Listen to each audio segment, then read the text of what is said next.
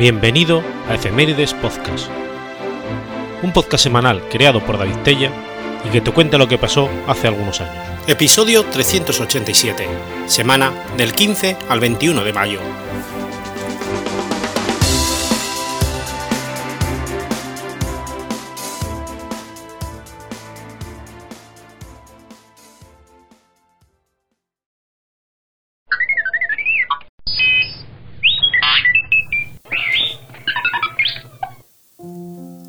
15 de mayo de 1813.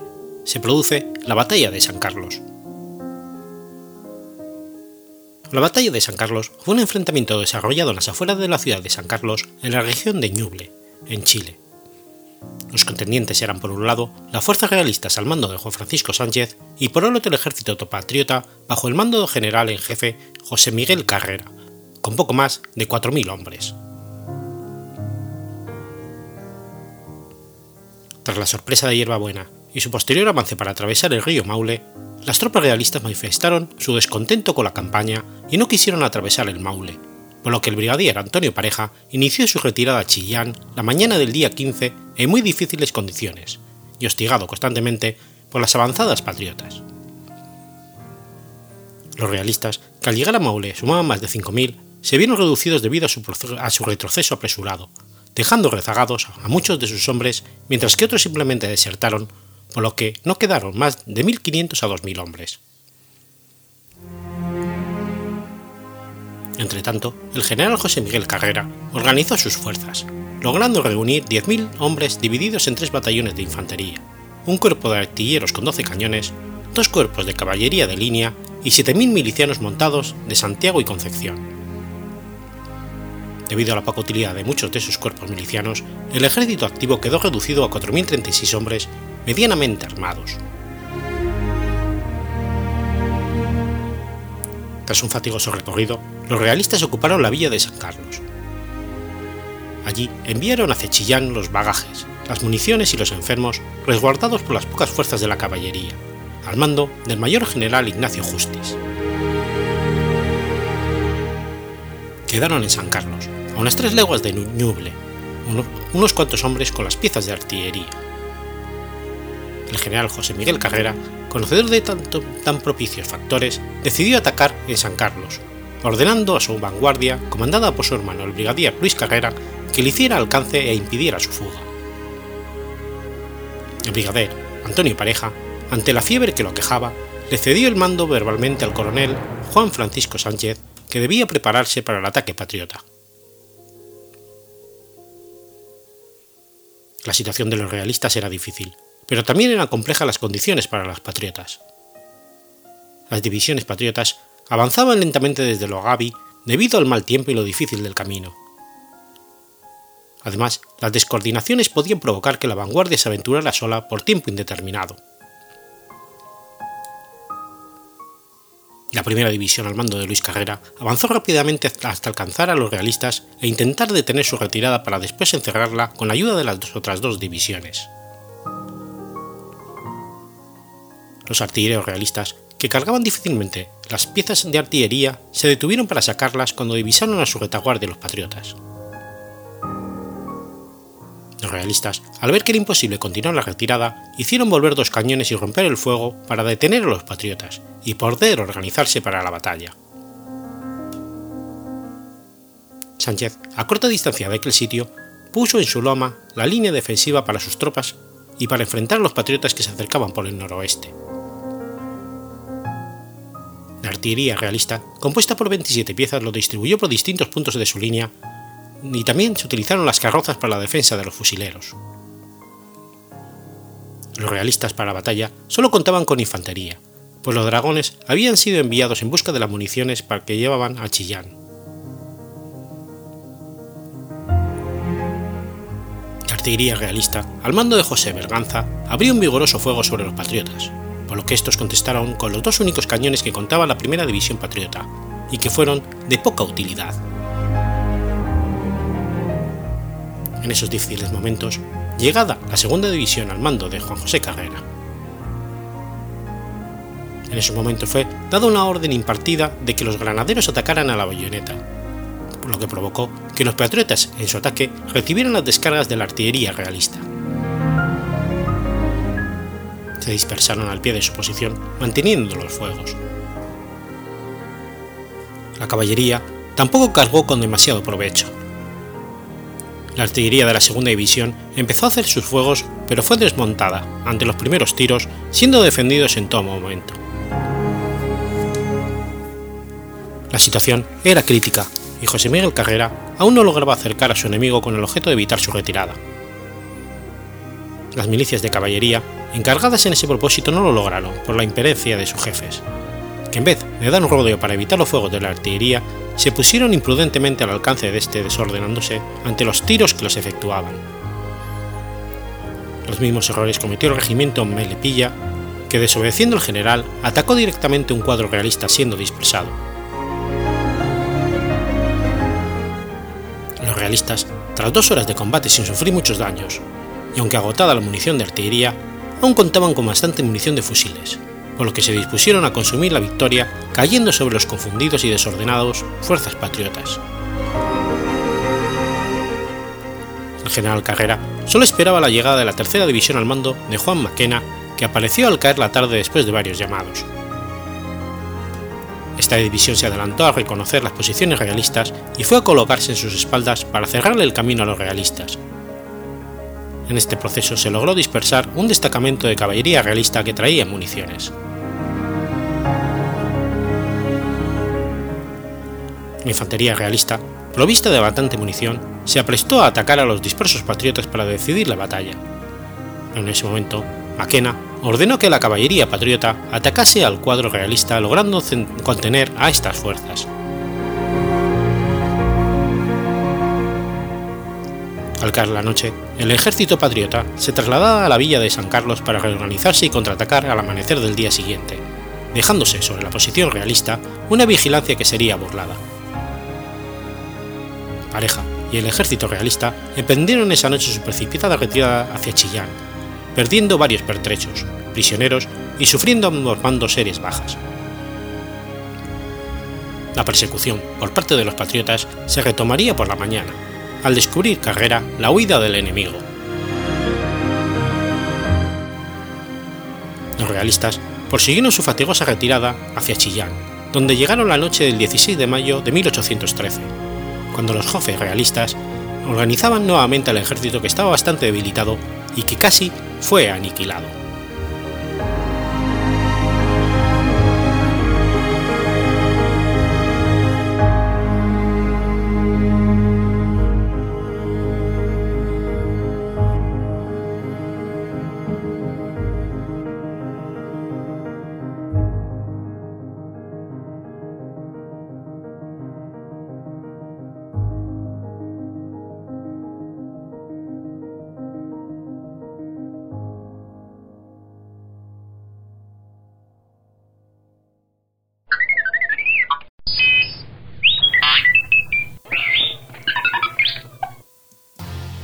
16 de mayo de 1265. Muere San Simón. San Simón Stock fue un religioso inglés de la Orden de los Carmelos, a quien, según la tradición, le fue dado el escapulario por la Virgen del Carmen. Todo lo que se sabe es que en 1247 fue elegido como el sexto general de los Carmelitas, como sucesor de Alan, en el capítulo llevado a cabo en Arlesford, Kent, Inglaterra. Desde 1951, el cráneo de San Simón se ha preservado como reliquia en el monasterio carmelita en Alesford, la aldea en donde se cree que nació. San Simón Stock es uno de los personajes centrales de la historia de la Orden del Carmen. A él se debe el cambio estructural de la Orden, abandonando el eremitismo originario y entrando a formar parte de las órdenes mendicantes o apostolado. La tradición nos ha legado que él recibió de manos de María el Santo Escapulario del Carmen, tan difundido desde el siglo XVI entre el pueblo cristiano. La primera noticia que tenemos de San Simón Stock es del dominico Gerardo de Fracchetto, contemporáneo del santo. No está claro si el hermano Simón, prior de la misma orden carmelitana, varón religioso y veraz, al que se refiere sea San Simón Stock. La segunda referencia en orden cronológico es un antiguo catálogo de santos de la orden, del cual se conservan tres relaciones del siglo XIV. La más breve y por lo mismo más antigua dice de él. El noveno fue San Simón de Inglaterra, sexto general de la orden, el cual suplicaba todos los días a la glorísima Madre de Dios que diera alguna muestra de su protección a la orden de los carmelitas, que gozaban del singular título de la Virgen, diciendo con todo el fervor de su alma estas palabras. Flor del Carmelo, viña florida, protege tu nombre y el de los carmelitas. Otra redacción más extensa de este santoral añade nuevos e interesantes datos sobre él. Así, su apellido, Stock, parece que se debe a que vivía en el tronco de un árbol. Su ingreso entre los carmelitas recién llegados a Inglaterra procedentes del Monte Carmelo, su elección como prior general y la aprobación de la orden por el Papa Inocencio IV, su don celestial de milagros. Fue autor de varias composiciones, entre ellas los himnos marianos, Flos Carmeli y Ave Estela Matutina. Parece que mientras visitaba la provincia de Vasconia, murió en Burdeos, casi centenario de edad. Sin duda alguna, el hecho más recordado de la vida de este santo tiene que ver con la aparición de la Virgen a la que se atribuye la destitución del escapulario del Carmen, que tendría, a partir de entonces, una extraordinaria difusión en el mundo católico. Según la tradición piadosa, la Virgen María se apareció a Simón en Cambridge, Inglaterra, un día de 1251, como respuesta a sus súplicas de auxilio a su oprimida orden. La Virgen se presentó portando un escapulario en la mano y dándoselo le dijo, Toma, hijo querido, este escapulario. Será como la divisa de mi contrafraternidad, y para ti y todos los carmelitas un signo de especial gracia. Quien quiera que muera portándolo no sufrirá el fuego eterno. Es la muestra de la salvación, una salvaguarda en peligros, un compromiso de paz y de concordia. Esta tradición carmelita, sin embargo, no aparece en una forma exacta y documentada por primera vez hasta 1642, cuando las palabras de la Virgen a Simón fueron escritas en una circular del propio Simón, que se dice fue dictado a su secretario, compañero y confesor Peter Snowington. La tradición dice que la Virgen se apareció a Simón Stock en 1251, sin precisar el día, y le entregó el escapulario, signo de consagración al Cristo imitando a María y signo de la protección y predilección de la Virgen.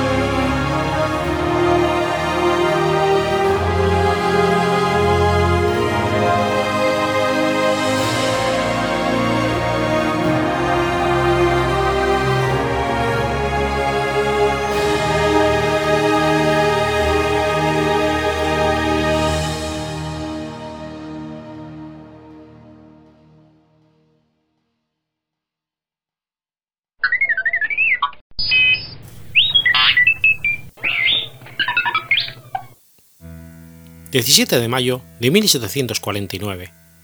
Nace Edward Jenner. Edward Jenner fue un médico científico inglés que desarrolló la primera vacuna. Debido a ello se le considera el padre de la inmunología, y se estima que su trabajo ha salvado más vidas que el trabajo de cualquier otro hombre. Edward Jenner nació en la ciudad de Berkeley, Gloucestershire, al sur de Inglaterra fue el octavo hijo de Sarah Head, esposa del vicario Stephen Jenner. Antes de este nacimiento, el matrimonio había perdido dos hijos. Edward fue bautizado con el mismo nombre de uno de sus hermanos que falleció a los 5 años de edad, precisamente dos semanas antes de su nacimiento.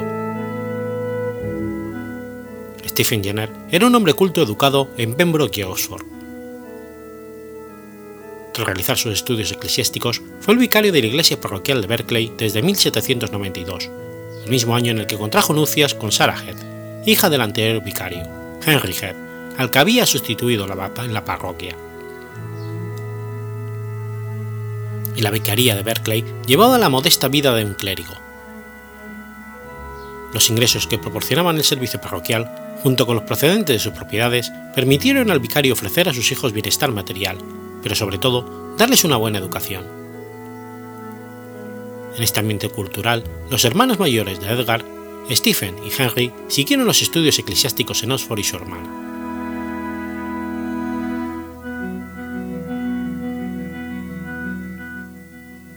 En el mes de mayo de 1754, Sarah Head dio a luz a su noveno hijo. El 8 de mayo fue bautizado con el nombre de Thomas, pero falleció el día siguiente. 24 horas después, Sarah Jenner falleció por complicaciones perpurales a la edad de 46 años, y solo dos meses después, el 9 de diciembre, falleció el vicario Stephen Jenner, dejando a Edward huérfano a la temprana edad de 5 años, y quedando al cuidado de su tía Deborah y de su hermana mayor, Mary su hermano mayor Stephen, asumió la responsabilidad de la familia Jenner y para Edward sería su guía paternal. Antes de acudir a la escuela, las hermanas de Edward ya habían enseñado las reglas básicas de matemáticas y música y a leer y escribir. Con estos conocimientos básicos ingresó en la escuela de gramática Wotton Undergrad, situada a cuatro millas al este de Berkeley. Esta escuela era dirigida por el reverendo Thomas Cleason, donde recibió clases de latín y griego. Pero al muy joven Edward, lo que más le apasionaba era dar largos paseos por las colinas y bosques y así observar y aprender de la naturaleza. Entre las piedras calizas de las pequeñas colinas cerca de su casa buscaba fósiles. También coleccionaba nidos de ratones de campo de los que llegó a tener más de 50. cuando Edgar Jenner tenía 8 años, surgió un brote de viruela, por la familia de Edward decidió que era necesario aplicarle el último método preventivo conocido hasta entonces, la variolización, pues era ya de hecho conocido que la viruela solo se padecía una vez en la vida. Por eso, la mayoría de los médicos de la época recomendaban practicar la inoculación en los niños, y así evitar que adquiriesen una forma mortal, lo cual ocurría de manera muy frecuente en esta época. Sin una base real de los conocimientos científicos e ignorando los principios de la antisepsia, la variolización se rodeaba de cierto misterio y cada médico o farmacéutico empleaba su propio método. A Edward y a sus compañeros les realizó la inocuación el boticario Mr. Holborn, de la cercana localidad de Bottom under Edge. En la inoculación, los niños recibían un corte hasta el sangrado en un brazo, donde el doctor Holborn aplicaba el contenido purulento de una vesícula de un enfermo de viruela. Después, cubría la herida con un vendaje limpio. Los que recibían la inoculación debían ser aislados pues presentaban la enfermedad y podían transmitirla a otras personas que no la habían padecido. A Edward y sus compañeros los aislaron en un establo maloliente, con poca iluminación y sin ventilación, donde tenían que comer, dormir y hacer sus necesidades por 40 días una experiencia terrible que Edward, al igual que los demás inoculados, no olvidarían con facilidad. En el ambiente campesino de Berkeley, con una población de unos mil habitantes, Edward no encontraba un mejor lugar para vivir que esta localidad a la que amaba. Era también llamado el sabio poeta, debido a la pasión que sentía por escribir y manifestar sus sentimientos a través de esta faceta de la literatura. También amaba la música y la naturaleza.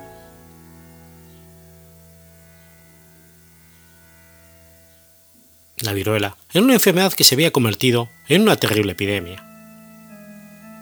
La gente de su pueblo lo creía loco porque había empezado a probar la vacuna contra la viruela con un niño sano de 8 años, llamado James Phipps.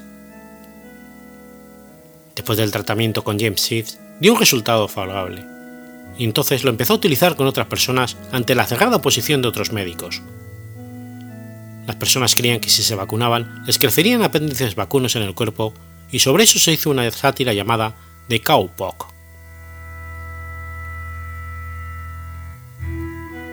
Para la historia de Francia, llegó el merecido reconocimiento cuando Napoleón dio la orden de vacunar a toda su tropa, en 1805. Posteriormente la condesa de Berkeley y Lady Deutsch hicieron vacunar a sus hijos, haciendo que la nobleza inglesa las imitara. El reconocimiento había llegado dos años antes de la organización de España de la Real Expedición Filantrópica de la Vacuna, que patrocinó una primera expedición de vacunación a nivel mundial al abarcar su imperio de ultramar. Así, se quebró definitivamente el círculo de opositores al científico y fue entonces cuando lo invitaron a establecerse en Londres y ganar mucho dinero. Pero Edward Jenner declinó la propuesta, manifestando que si en la aurora de sus días buscó los senderos apartados y llenos de la vida, el valle y no la montaña, ahora que caminaba hacia el ocaso, no era un regalo para él prestarse como objeto de fortuna y fama. No obstante, recibió dinero y distinciones que le permitieron pasar su vejez económicamente holgada.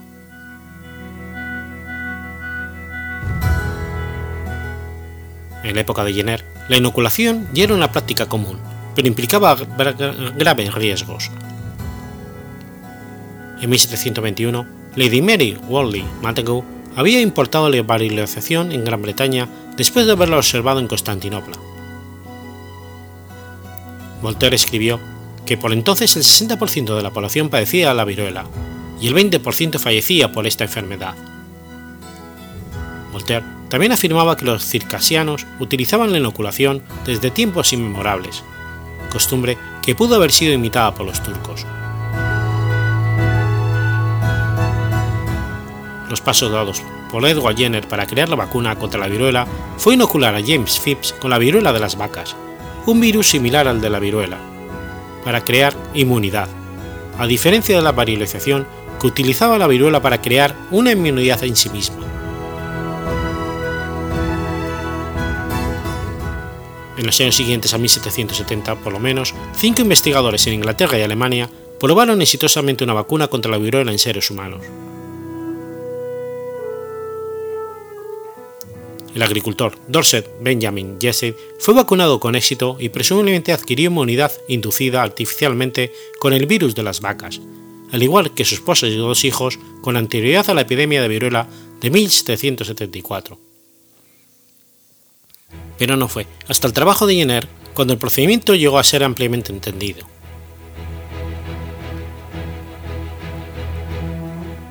Al estudiar el hecho comúnmente conocido de que las mujeres que ordeñaban las vacas eran generalmente inmunes a la viruela, Jenner postuló que el contacto de las lecheras durante el ordeño con el pus de las ampollas de las vacas las protegía de la viruela. El 14 de mayo de 1796, Jenner probó su hipótesis inoculando a James Phipps, un niño de 8 años, hijo del jardinero de Jenner, raspando el pus de las ampollas de la viruela en las manos de Sarah Nelms, una lechera infectada, infectada de la viruela vacuna por una vaca llamada Blossom, cuya piel ahora cuelga en la pared de la biblioteca de la Escuela de Medicina de San Jorge, en Totting. Phipps fue el decimosexto caso descrito en el primer artículo de Jenner sobre la vacunación. Jenner inoculó a Phipps en ambos brazos ese día, lo que le produjo posteriormente fiebre y cierta inquietud, pero ninguna infección grave. Posteriormente lo sometió al procedimiento de varilización, el método habitual de inmunización en ese momento, que en ocasiones suponía contraer la grave enfermedad. No se produjo ningún síntoma. El niño fue más adelante probado de nuevo con material bariológico y de nuevo no mostró ningún signo de infección.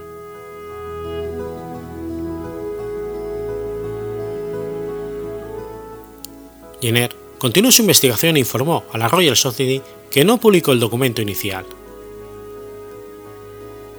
Tras revisiones e investigaciones posteriores, publicó sus hallazgos sobre los 23 casos. Algunas de sus conclusiones eran correctas, otras erróneas. Los métodos microbiológicos y microscópicos modernos harían que sus estudios fueran más fáciles de reproducir. La comunidad médica deliberó extensamente sus hallazgos antes de aceptarlos. Finalmente se aceptó la vacunación y en 1840 el gobierno británico prohibió la variolización de la viruela para inducir la inmunidad y proporcionó la vacunación con vacuna gratuita.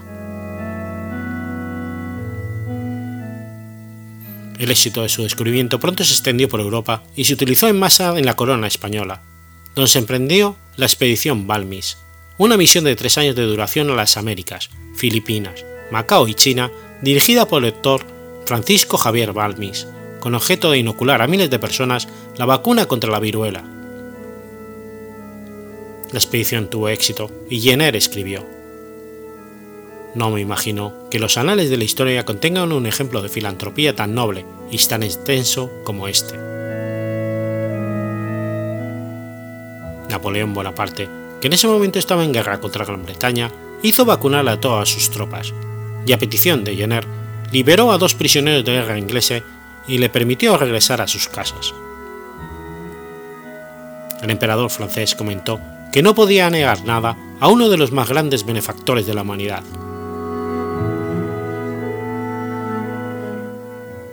El trabajo continuo de Jenner sobre la vacunación le impidió continuar con su práctica de medicina ordinaria. Fue apoyado con sus colegas y el rey en la petición al Parlamento, y se le concedieron 10.000 libras esterlinas en 1802 por su trabajo en la vacunación. En 1807 se le concedieron otras 20.000 libras después de que el Real Colegio de Médicos confirmase la eficacia generalizada de la vacunación.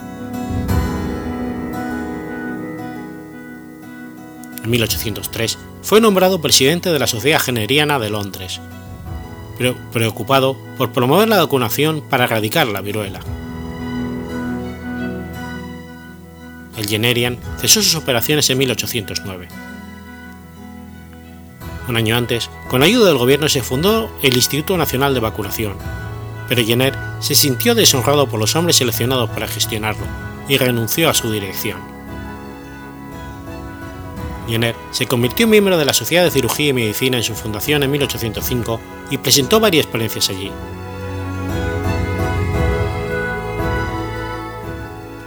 Jenner regresó a Berkeley y continuó recibiendo honores que le llegaron desde distintos puntos del mundo.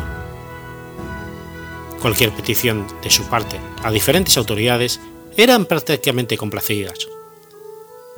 De la misma forma se le quería y respetaba por el pueblo donde continuaba esforzándose por sus pacientes. Fue elegido como alcalde del pueblo a causa de su decisión de permanecer allí.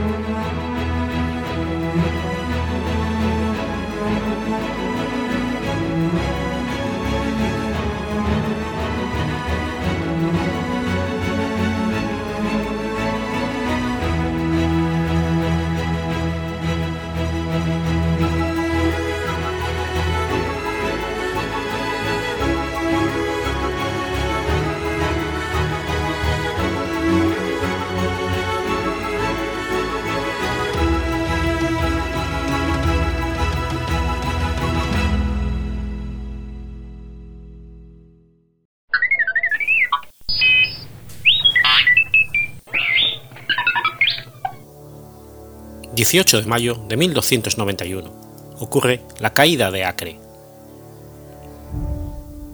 La caída de Acre, también llamada sitio de Acre, tuvo lugar en 1291 y resultó en la pérdida de la ciudad de Acre de manos cristianas. Es considerada una de las batallas más importantes del periodo y frecuentemente es mencionada por los historiadores como el evento que marcó el fin de las cruzadas. El principal punto de inflexión de las cruzadas fue en 1187, cuando después de la batalla de los Cornos de Jatín, los cristianos perdieron Jerusalén contra las fuerzas de Saladino. La base de operaciones de los cruzados se desplazó entonces al norte y fue instalada en Acre por los siguientes 100 años. Las órdenes militares tenían sus cuarteles dentro o cerca de Acre, desde donde decidían en qué batallas debían luchar y en cuáles no. En 1260, los comandantes de Acre permitieron a los mamelucos pasar por su territorio sin obstaculizarles el paso, para que lograran una victoria decisiva contra los mongoles en la crucial batalla de Ain Yalut en Galilea. Aún así, la mayoría de las relaciones con los mamelucos no eran cordiales. Después de la fundación del sultanato mameluco en Egipto en el año 1250, la destrucción de los territorios cruzados restantes era la única vía para lograr la paz. Tras la batalla de Ain Jalut, las fuerzas de los mamelucos comenzaron a atacar las posesiones cristianas, iniciando en 1261 y siendo comandadas por el sultán Baybars. En 1265, Cesarea y Al-Suf cayeron ante el sultán. Al año siguiente aconteció la pérdida de todas las ciudades importantes de Galilea. 1268 supuso un año negro para los cristianos de Oriente. Primero Baybars se apoderó de Jaffa y del castillo de Bafort, defendido por la Orden del Temple, y después subió en dirección norte hacia Antioquía y le puso sitio. El 18 de mayo las tropas del sultán abrieron brecha en las murallas por donde se colaron los mamelucos en tropel. La gran ciudad había perdurado por más de 160 años como capital franca y su gobernante, Bohemundo VI, vio su título rebajado a conde.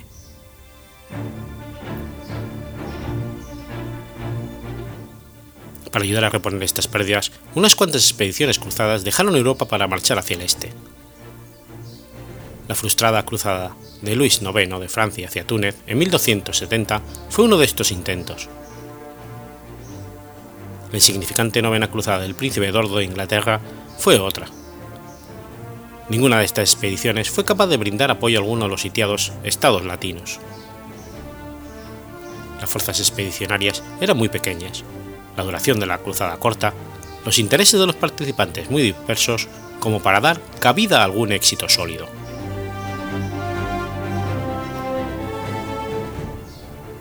El Papa Gregorio X se esforzó en excitar el entusiasmo general para lograr otra gran cruzada, pero lo hizo en vano. El fallo de su llamamiento fue atribuido por los consejeros del Papa a la holgazanería y vicios de la nobleza europea y también a la corrupción de los clérigos. Por increíble que parezca, cada uno de estos factores fueron expresados solo para avergonzar y acusar, ya que una razón más básica para el fallo parecía ser la pérdida de la importancia del espíritu de las cruzadas. El uso por parte de los profesores de Papa Gregorio X de los permisos y privilegios de la Cruzada para reclutar ejércitos que pudieran luchar contra los enemigos europeos del papado no hizo más que desacreditar el movimiento eterno.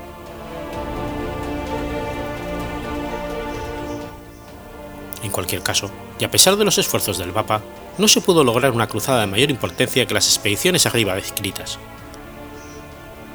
Sin embargo, los ataques del reino de Jerusalén no solo continuaron, sino que aumentaron su frecuencia y contundencia. Lo mismo sucedió con las dificultades internas entre los que quedaban en los reinos latinos.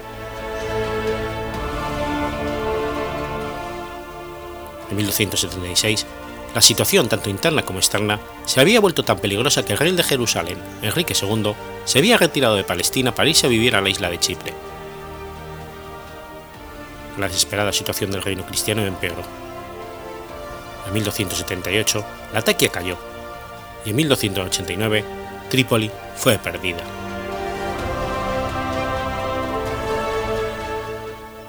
Los esfuerzos francos fueron retomados para firmar una alianza franco-mongola entre Europa y los mongoles, siendo con el líder mongol, Argum, particularmente proactivos. Con Acre en gran peligro, el Papa Nicolás IV proclamó una cruzada y negoció términos con Arthun Aitón II de Armenia, los jacobitas, los coptos y los gregorianos. El 5 de enero de 1291, el Papa dirigió un discurso a todos los cristianos para salvar la Tierra Santa y los predicadores comenzaron a reunir cristianos que siguieran a Eduardo I en una cruzada. Sin embargo, todos estos intentos de montar una ofensiva combinada eran muy pequeños y tardíos. Pesar de todo, Arkun estaba moribundo y murió el 10 de marzo de 1291, poniendo fin a sus esfuerzos en favor de un plan conjunto.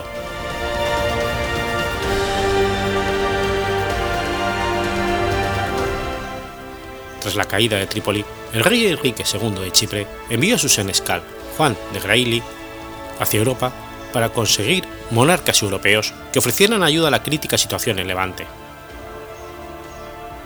Juan se entrevistó con el Papa Nicolás IV, que compartió sus preocupaciones y escribió una carta a las potencias europeas instándolas a tomar cartas en el asunto concerniente a la Tierra Santa. Sin embargo, la mayoría estaban tan preocupados por la cuestión del Papa de organizar una cruzada como lo estaba el rey Eduardo I, que tenía problemas en sus tierras. Solo un pequeño ejército de campesinos y pueblerinos desempleados y sin entrenamiento militar, provenientes de Toscana y Lombardía, se unieron a la causa. Fueron transportados en 20 galeras venecianas. A la cabeza de este grupo iba Nicolás Tiepolo, el hijo de Dogo, que contó con la asistencia de Juan de Grailly y Roche de Shelley. Mientras viajaban a Celeste, la flota se unió a siete galeras del rey Jaime II de Aragón que deseaban ayudar a pesar de sus conflictos con el Papa y la República de Venecia.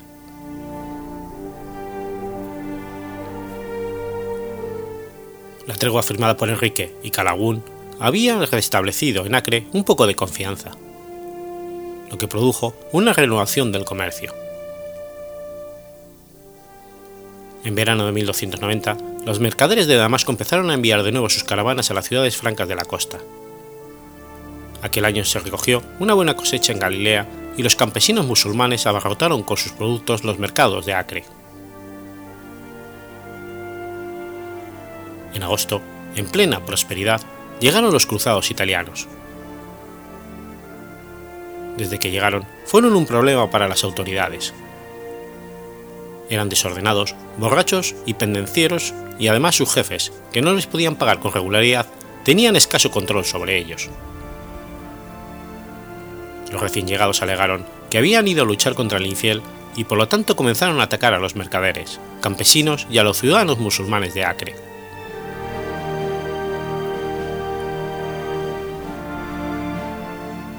Un mercader musulmán había seducido a una dama cristiana cuyo esposo, al enterarse, llamó a sus amigos para vengarse. De repente la turba cristiana se precipitó por las calles de la ciudad y los suburbios matando a todo musulmán que encontraron. Lo que comenzó como carnicería terminó en batalla, pues muchos musulmanes se defendieron desde sus azoteas con rudimentarias armas. Los caballeros de las órdenes estaban horrorizados ante la carnicería, pero todo lo que pudieron hacer fue salvaguardar a algunos musulmanes en sus castillos y arrestar a los cabecillas.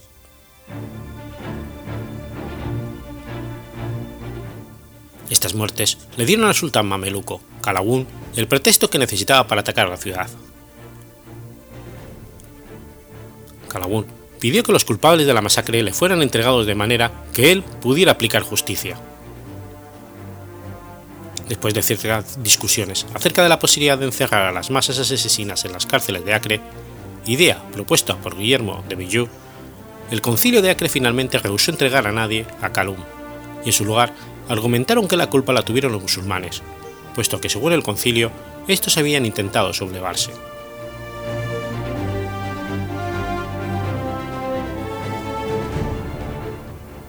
A pesar de que una tregua de 10 años había sido firmada en 1289, Calagún consideró que la tregua había sido rota tras la masacre de los musulmanes. En octubre, Calagún ordenó movilización general.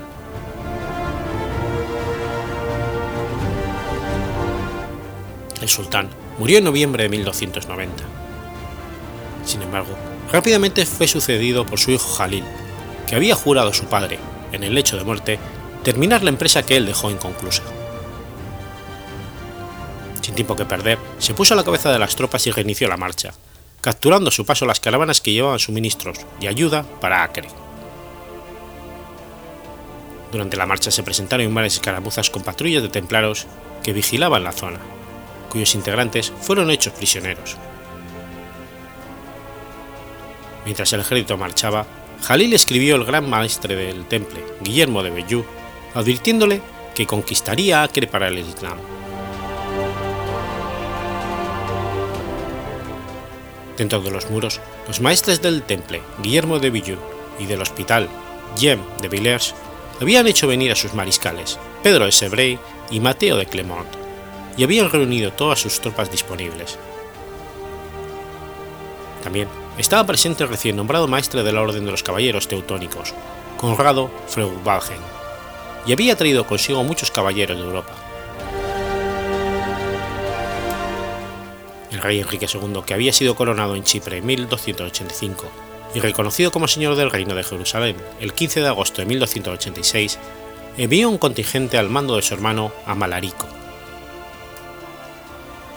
El rey de Francia mantenía tropas en la ciudad desde la época de Luis IX al mando de Juan de Grailly y el rey inglés.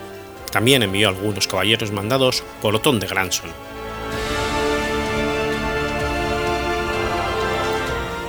La ciudad real de San Juan de Acre estaba situada de espadas al mar Mediterráneo, rodeada de agua por el sur, este y el oeste, que formaba una pequeña península y dominaba la bahía que llevaba su nombre. Tenía una doble fila de murallas y doce torres que habían sido reforzadas hacía poco. En la parte norte se encontraba el barrio de Montmoussard, y al sur de este, la muralla torcía bruscamente en dirección oeste y formaba un ángulo recto bajando en dirección sur hasta encontrar el mar. Todo este saliente era dominado por la barbacana del rey Hugo. El castillo del rey, ocupado por la orden del hospital, estaba situado delante del barrio de Montmoussard y pegado a la muralla interior. Acre solo tenía tres puertas terrestres, la de Maupas en el norte, dando acceso al Montmoussard, la de San Antonio en la parte central junto al castillo y la de San Nicolás en la sección este. El Consejo de Acre determinó que la parte central de la muralla era la más vulnerable a pesar de contar con las torres de la condesa de Blois, inglesa, del rey Enrique, la torre maldita y la barbacana del rey Hugo, donde se estableció la defensa de las tropas enviadas por el rey Enrique. El 5 de abril, al amanecer, el ejército musulmán fue divisado por los guardias de la muralla norte. Los soldados se prepararon y todos los campesinos de las villas cercanas se establecieron intramuros. Los mamelucos, por su parte, hicieron lo mismo, montaron sus tiendas frente a los muros de la ciudad y construyeron las máquinas de asedio, de las cuales destacaban dos, la llamada Victoriosa y la otra llamada La Furiosa, y muchos mandroneletes ligeros de un tipo muy eficaz llamados bueyes negros.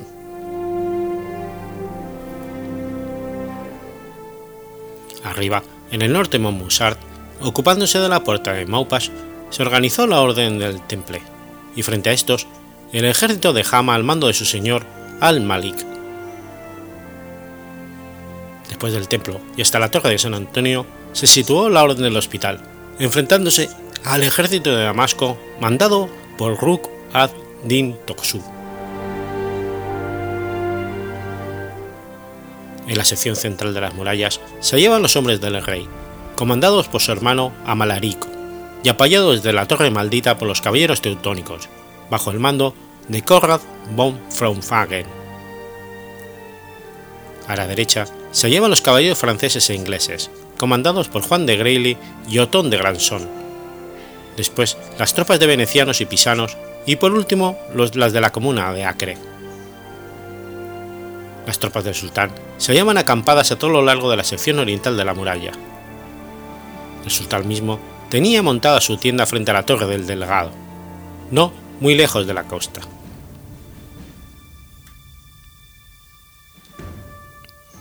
Para los cristianos estaba claro. Debían negociar y si no podían preservar la ciudad, al menos podían obtener el salvoconducto a tierras cristianas. Por esto, fue enviada al campamento musulmán una embajada para negociar la paz. Sin embargo, el sultán antes de dejarles entrar les preguntó si traían las llaves de la ciudad. Ante la negativa de los emisarios, Jalí se negó a negociar. Solo aceptaría la rendición incondicional de la ciudad.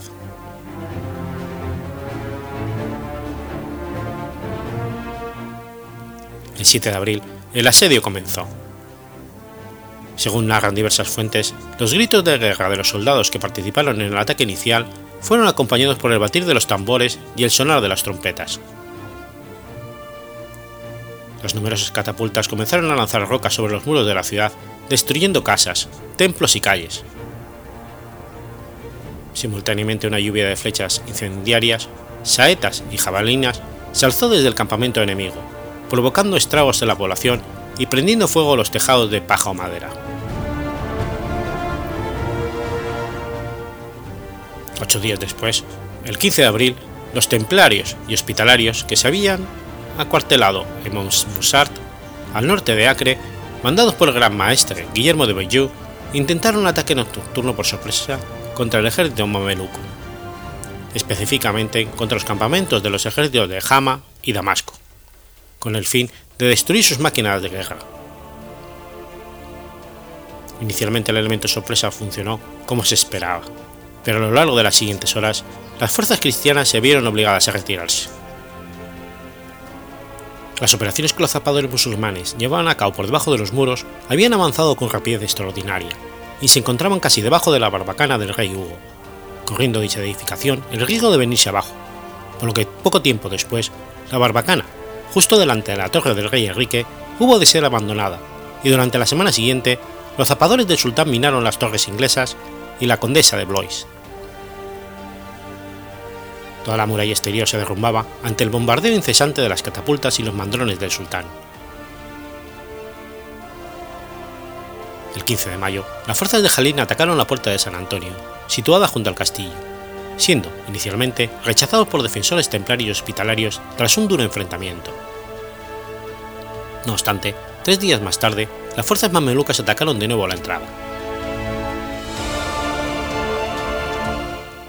El día 18, las tropas del sultán abrieron brecha en la torre maldita, por donde irrumpieron los mamelucos rechazando a los defensores hasta la muralla interior. El temple y el hospital tuvieron que acudir a reforzar al sector, pues en lo suyo la presión de los ejércitos de Jama y Damasco eran mucho menos fuertes. Sin embargo, toda la zona estaba perdida, pues más al sur, Otón de Grandón había cedido ante el empuje atacante y había perdido la torre de San Nicolás.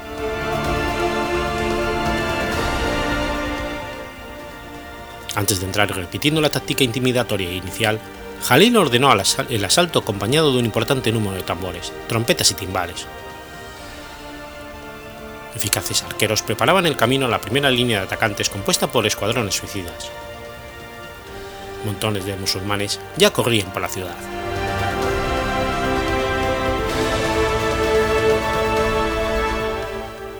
Para empeorar las cosas, el mismo día sucedió lo siguiente estando el gran maestre del temple Guillermo de Banjo liderando la defensa cerca de la muralla en el sector de la Torre Maldita, se le vio repentinamente arrojar la espada y alejarse del combate hacia el interior de la ciudad. Sus, caballeros le reprocharon su cobardía, pero Bayou respondió: No estoy huyendo, estoy muerto, aquí está la flecha. Y simultáneamente alzó el brazo, dejando ver la mortal herida que había recibido en un costado bajo la axila. Entonces, sus caballeros lo transportaron por una de las porteras de la muralla de Montmartre a una casa del barrio, cerca de la puerta de San Antonio, donde más tarde, tanto él como Mateo de Clemont, mariscal del hospital, murieron.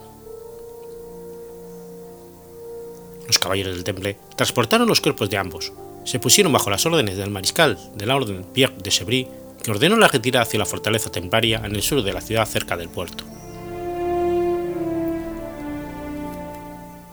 Al enterarse de esto, el maestre del hospital decidió retirarse también, para que tanto los hospitalarios como templarios resistieran juntos en la fortaleza del temple. Sin embargo, en la retirada fue alcanzado entre los homoplatos por una lanza, y contra su voluntad embarcado por sus hombres. Lo mismo hicieron Otón de Glandon y el rey Enrique junto a su hermano Amalarico. Al enterarse de la noticia de que los jefes cristianos huían y la ciudad de Acre estaba irremediablemente perdida, el medio se contagió a la aterrorizada población, que huyó presa de pánico hacia los muelles intentando caóticamente encontrar sitio en los pocos barcos disponibles. Como los habitantes de Acre eran muchos y los barcos pocos, no había suficiente lugar para todos, y algunos fueron literalmente abordados y sobrepasados por el excesivo peso de las atemorizadas gentes. Jalín había conseguido reconquistar la mayor parte de Acre. Únicamente la fortaleza templaria situada a las espaldas al mar, en el extremo sur de la ciudad, se mantuvo en pie. Alrededor de 200 caballeros templarios se habían refugiado tras sus muros defendiendo a varios cientos de civiles. Tras varios días de bombardeo, el sultán, viendo la determinación de los defensores, les ofreció la posibilidad de embarcarse sin ser molestados y envió un destacamento para controlar los preparativos.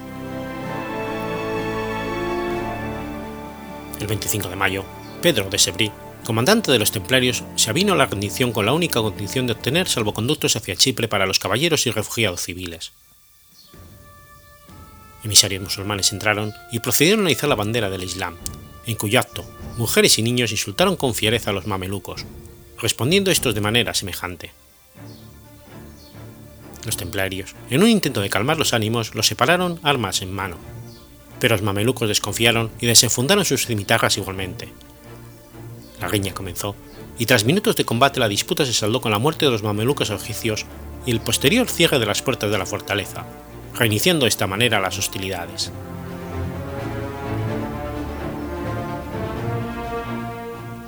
Esa misma noche, el comandante Thibaut Gaudin consiguió poner velas hacia Sidón al amparo de la oscuridad, llevándose, según se cuenta, el tesorio templario, algunas sagradas reliquias, una pequeña fuerza de caballeros y unos cuantos civiles. Al día siguiente, el 26 de mayo, el sultán volvió a ofrecer las mismas condiciones a los defensores. Ante esta tentativa, Pedro de Sebri mariscal de la orden no tuvo más remedio que salir de la fortaleza, acompañado por un pequeño séquito de caballeros para negociar la rendición. Cuando fue recibido por los musulmanes, él y su escolta bajo la atenta mirada de quienes se quedaban dentro del castillo, fueron arrestados. No hubo más ofertas por parte del sultán para que se produjera una evacuación pacífica y los templarios que habían permanecido dentro de la fortaleza, exhaustos, heridos y sin suministros, decidieron seguir defendiendo la guarnición, pues no tenían otra opción. Todavía continuaron peleando durísimamente durante dos días y consiguieron rechazar varios ataques mamelucos. Sin embargo, en la noche del 28 de mayo, los zapadores mamelucos que habían precedido a minar los muros de la fortaleza abrieron, con ayuda de explosivos y combustible, una brecha, permitiendo la entrada de 2.000 mamelucos más pero al pasar los enemigos por la brecha, el edificio se vino abajo matando a defensores y atacantes sin distinción. Los templarios, que no fueron aplastados por las rocas que se desplomaron, siguieron luchando toda la noche y parte de la madrugada del día 29. Sin embargo, fueron derrotados por la superioridad numérica de los invasores. Al mismo tiempo que se derrumbaba el castillo templario, el puerto era cubierto con escombros para evitar un desembarco que tuviera por objetivo recapturar la ciudad.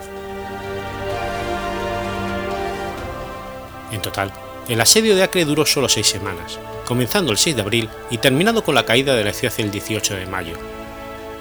Aún así, los templarios aguantaron en sus cuarteles hasta el día 28 del mismo mes.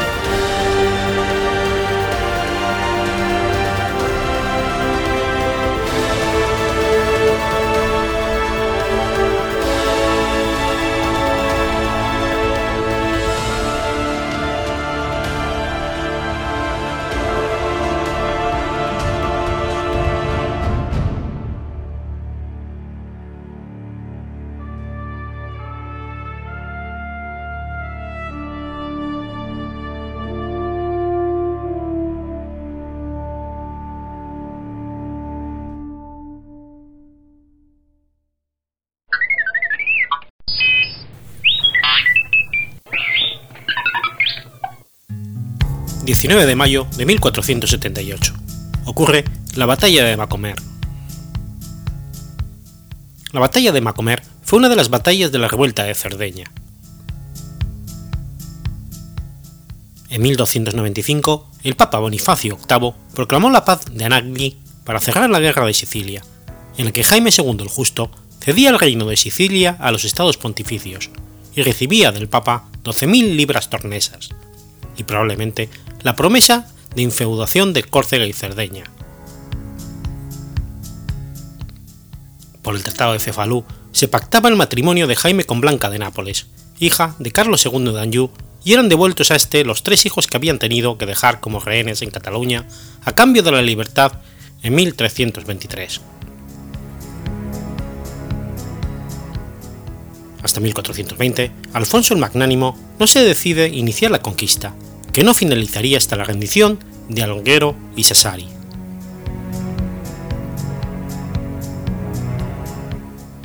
El virrey de Cerdeña gobernaba la isla, y ésta sufrió epidemias de peste y cólera, además de la malaria anual, con el resultado del descenso de la población.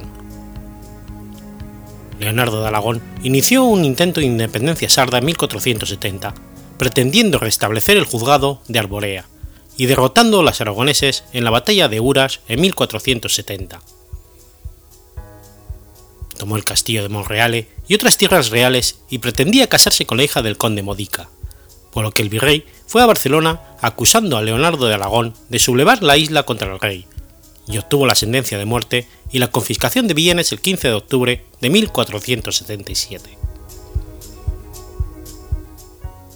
Los sublevados atacaron Loudoro en 1478, pero no consiguieron tomar el castillo de Ardara y fueron vencidos por Angelo Maronghi en Mores.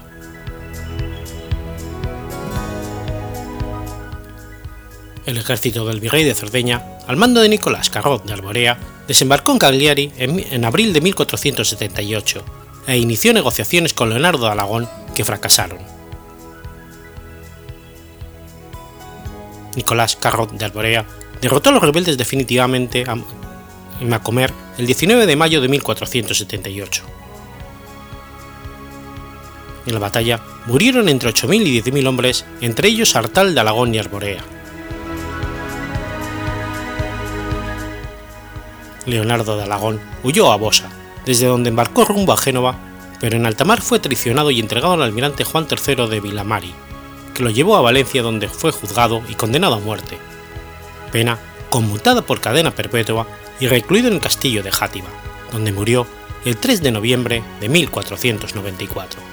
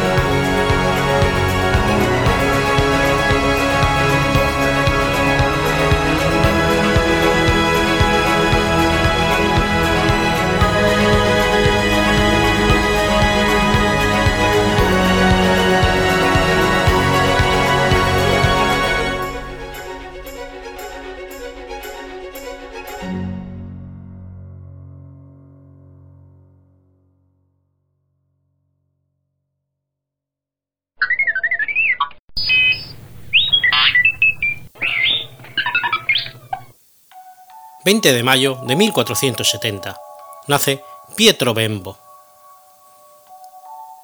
Pietro Bembo fue un cardenal, humanista, filólogo, escritor, poeta, traductor y erudito italiano. Hijo de una noble familia, su padre, Bernardo Bembo, era patricio y embajador veneciano, y tan amante de la literatura que llegó a levantar un monumento a Dante en Rávena. Erigió después uno en Florencia y más tarde otro en Ferrara.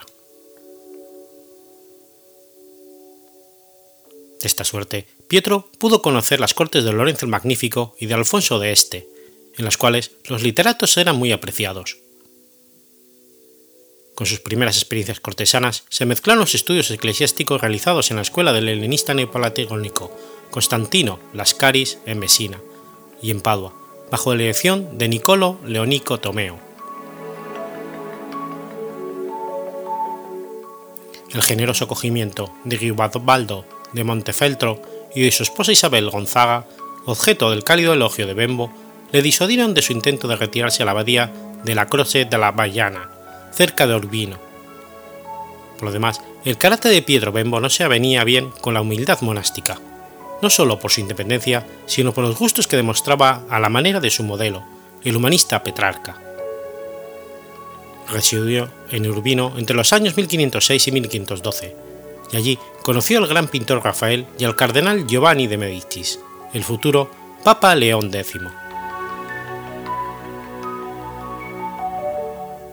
marchó a Roma como secretario de cartas latinas del Papa León X para redactar en perfecto latín ciceroniano las bulas pontificias.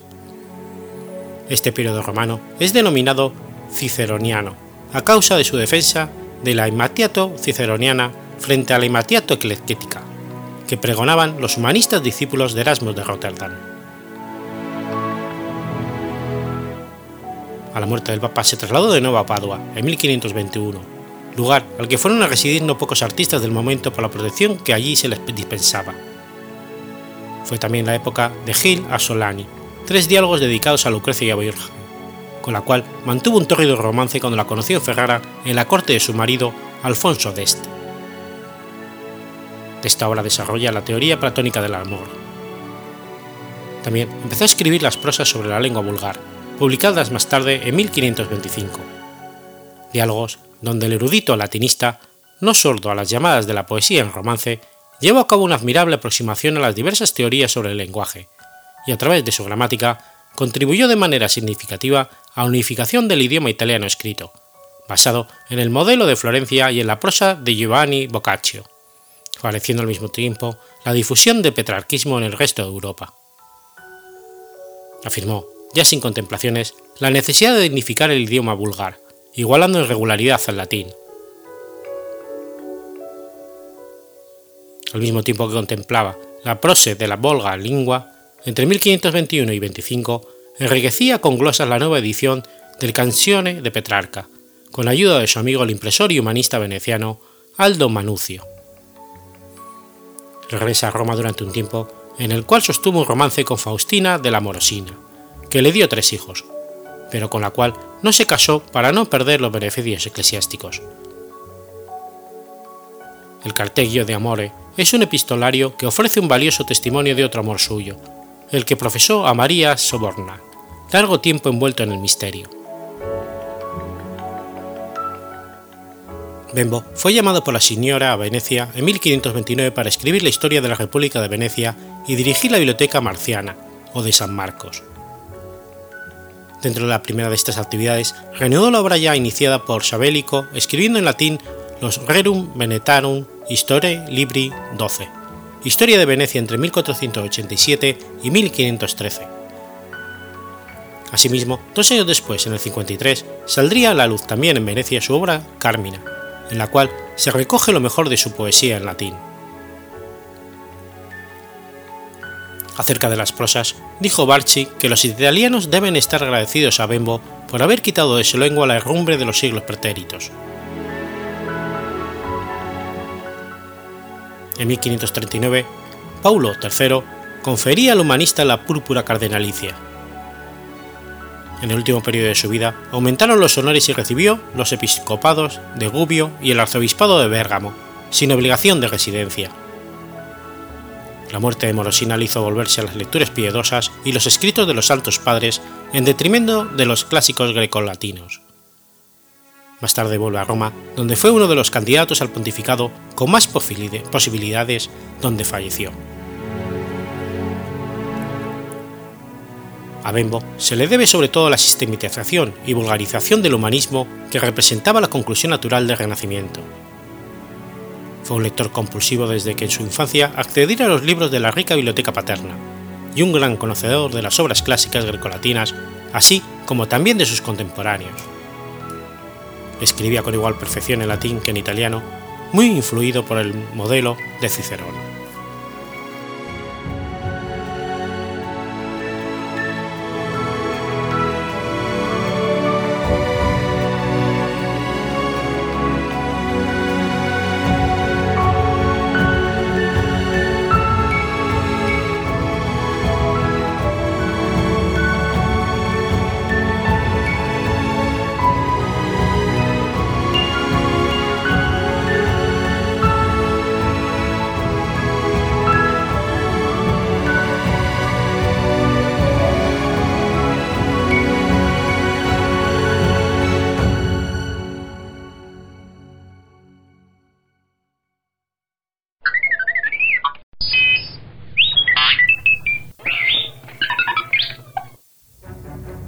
21 de mayo del 252.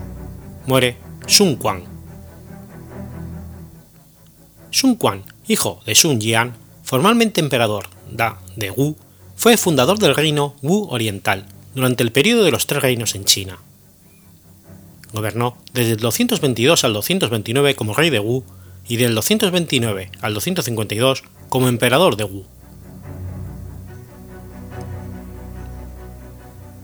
En su juventud, Sun pasó un tiempo en su casa del condado de Fuchun y después de la muerte de su padre en los tempranos años de la década del 190, en varias ciudades en la parte baja del río Yangtze. Su hermano mayor, Sun Ce, creó un estado propio en la región para convertirse en señor de la guerra, apoyándose en sus propios seguidores y en una serie de alianzas con clanes locales. Cuando Sun Ce fue asesinado por los hombres de Shu Gong en el año 200, a los 18 años de edad, Sun Quan heredó el sureste de las tierras del río Yangtze de su hermano. Su gobierno resultó ser relativamente estable en los primeros años. Sun Jian y los oficiales de más sobresalientes de Sun Ce, tales como Zhou Yu, Zhao Zhang, Hong Zhang y Pu Cheng, se mantuvieron leales, A principios del 207, sus fuerzas finalmente obtuvieron la victoria total sobre Zuan Zu, un jefe militar al mando de Liu Biao que dominó el Yangtze medio. En invierno de ese año, el señor de la Guerra del Norte, Cao Cao, condujo un ejército de unos 830.000 hombres a la conquista del sur para completar la reunificación de China. Dos opiniones se crearon en la corte de Sun Quan sobre cómo manejar la situación. Uno, dirigido por Zhang Zhao, instó a rendirse, mientras que el otro, dirigido por Zhang Yu y Lu Shu, se oponían a la capitulación. Al final, Sun decidió oponerse a Cao en el Yangtze medio con sus fuerzas fluviales superiores. Aliado con Liu Bei y empleando las estrategias combinadas de Zhou Yu y Wang Gai, derrotaron a Cao en la decisiva batalla de los acantilados rojos.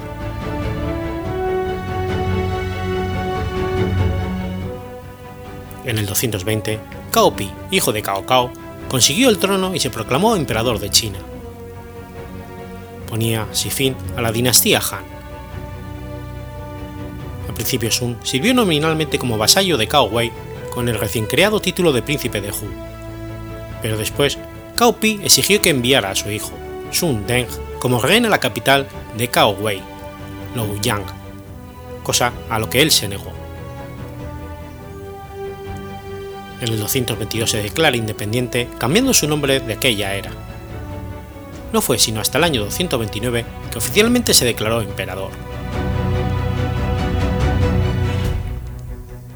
Debido a su habilidad en reunir a hombres importantes y honorables a su causa, Sun fue capaz de delegar autoridad a figuras capaces. Esta fuerza primaria le sirvió para ganar el apoyo de gente común y rodearse de generales competentes.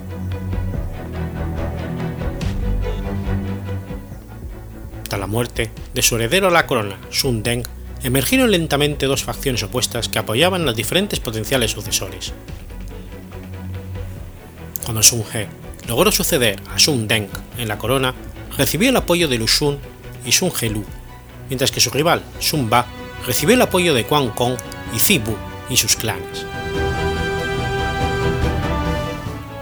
Tras una lucha de poder interna prolongada, numerosos funcionarios fueron ejecutados, y Sun Quan resolvió duramente el conflicto entre las dos facciones exiliando a Sun He y matando a Sun Ba. Sun Quan murió el 18 de mayo del año 252 a la edad de 70 años. Disfrutó del reinado más largo de todos los fundadores de los tres reinos y fue sucedido por su hijo Sun Liang.